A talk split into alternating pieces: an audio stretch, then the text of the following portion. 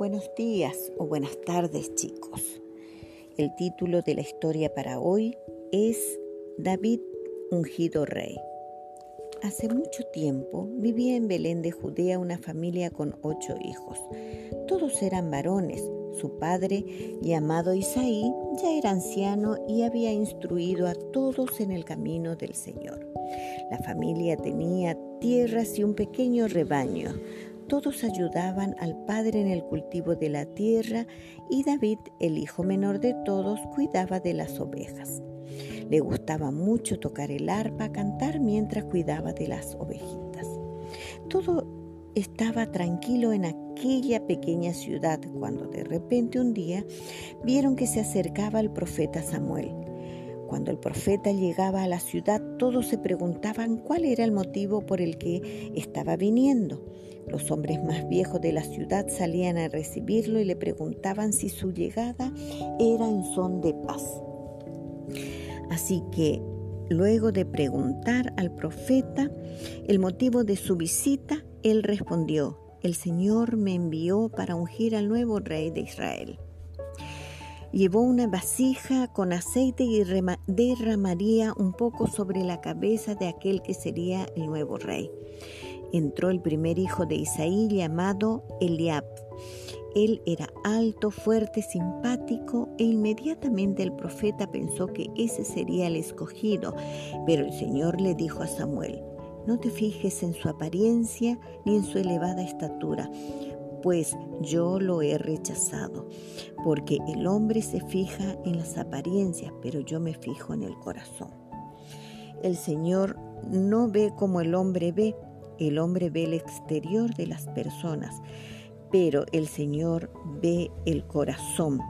Entonces Isaí llamó a Abinadab, el segundo hijo, pero Samuel comentó que tampoco era el escogido. Luego vino otro llamado Sama, pero tampoco era. De esta manera pasaron los siete hijos de Isaí delante del profeta. ¿No tienes otro hijo? preguntó Samuel a Isaí. Sí tengo. Falta el más pequeño, que es el que cuida el rebaño, comentó. David llegó era un muchachito de piel rosada, agradable, linda mirada y una bondadosa apariencia. Entonces el profeta estuvo seguro de que él era el elegido y que debía ungirlo como rey. Enseguida tomó su vasija de aceite y lo derramó en la cabeza de David. A partir de aquel momento, el Espíritu del Señor estuvo con él. David sería el futuro rey de Israel. ¿Por qué David fue escogido entre todos sus hermanos? Porque nuestro Padre Celestial no mira nuestra apariencia, si somos altos, bajos, bonitos o no.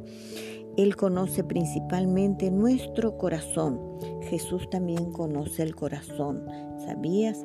¿Y tu corazón quiere obedecer siempre a Dios?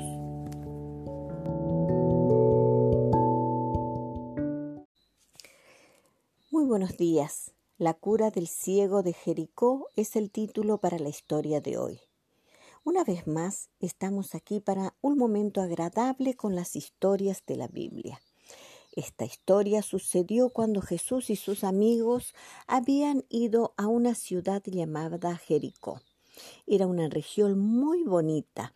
La Biblia dice que allí había doce fuentes de agua cristalina y setenta palmeras muy verdes.